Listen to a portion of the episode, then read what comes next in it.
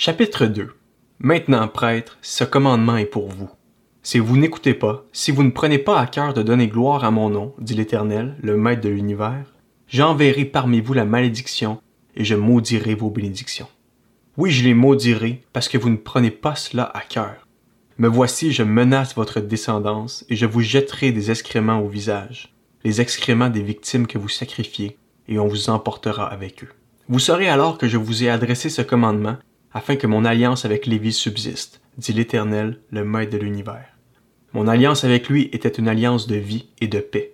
Je les lui ai donnée pour qu'il me craigne, et il a eu pour moi de la crainte, il a tremblé devant mon nom. La loi de vérité était dans sa bouche, on ne trouvait pas d'injustice sur ses lèvres. Il a marché avec moi dans la paix et dans la droiture, et il a détourné beaucoup d'hommes du mal. En effet, les lèvres du prêtre sont les gardiennes de la connaissance, c'est à sa bouche qu'on demande la loi, parce qu'il est un messager de l'Éternel, le Maître de l'univers. Mais vous, vous vous êtes écarté de cette voie. Vous en avez fait trébucher beaucoup par le moyen de la loi. Vous avez violé l'alliance de Lévi, dit l'Éternel, le Maître de l'univers. Et moi, je vous livrerai au mépris et à l'humiliation aux yeux de tout le peuple parce que vous n'avez pas gardé mes voies et que vous faites preuve de partialité dans l'application de la loi. N'avons-nous pas tous un seul Père? N'est-ce pas un seul Dieu qui nous a créés? Pourquoi donc sommes-nous infidèles l'un envers l'autre en violant l'alliance de nos ancêtres?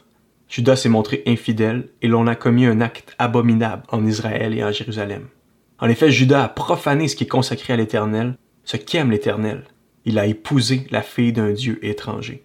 Si quelqu'un agit de cette manière, l'Éternel supprimera des tentes de Jacob celui qui veille, celui qui répond, et celui qui présente une offrande à l'Éternel, le Maître de l'univers. Voici une deuxième chose que vous faites. Vous couvrez l'autel de l'Éternel de larmes, de pleurs et de gémissements de sorte qu'il ne prête plus attention aux offrandes et qu'il ne peut rien accepter de vos mains. Et vous dites, pourquoi? Parce que l'Éternel a été témoin entre toi et la femme de ta jeunesse que tu as trahie. Et pourtant, elle était ta compagne et la femme avec laquelle tu étais lié par une alliance. Personne n'a fait cela avec un reste de bon sens.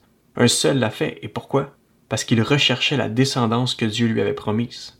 Veillez sur votre esprit, que personne ne trahisse la femme de sa jeunesse car je déteste le divorce, dit l'Éternel, le Dieu d'Israël. Et celui qui couvre son habit de violence, dit l'Éternel, le Maître de l'univers. Veillez sur votre esprit, et ne commettez pas cette trahison. Vous fatiguez l'Éternel par vos paroles, et vous dites En quoi l'avons-nous fatigué?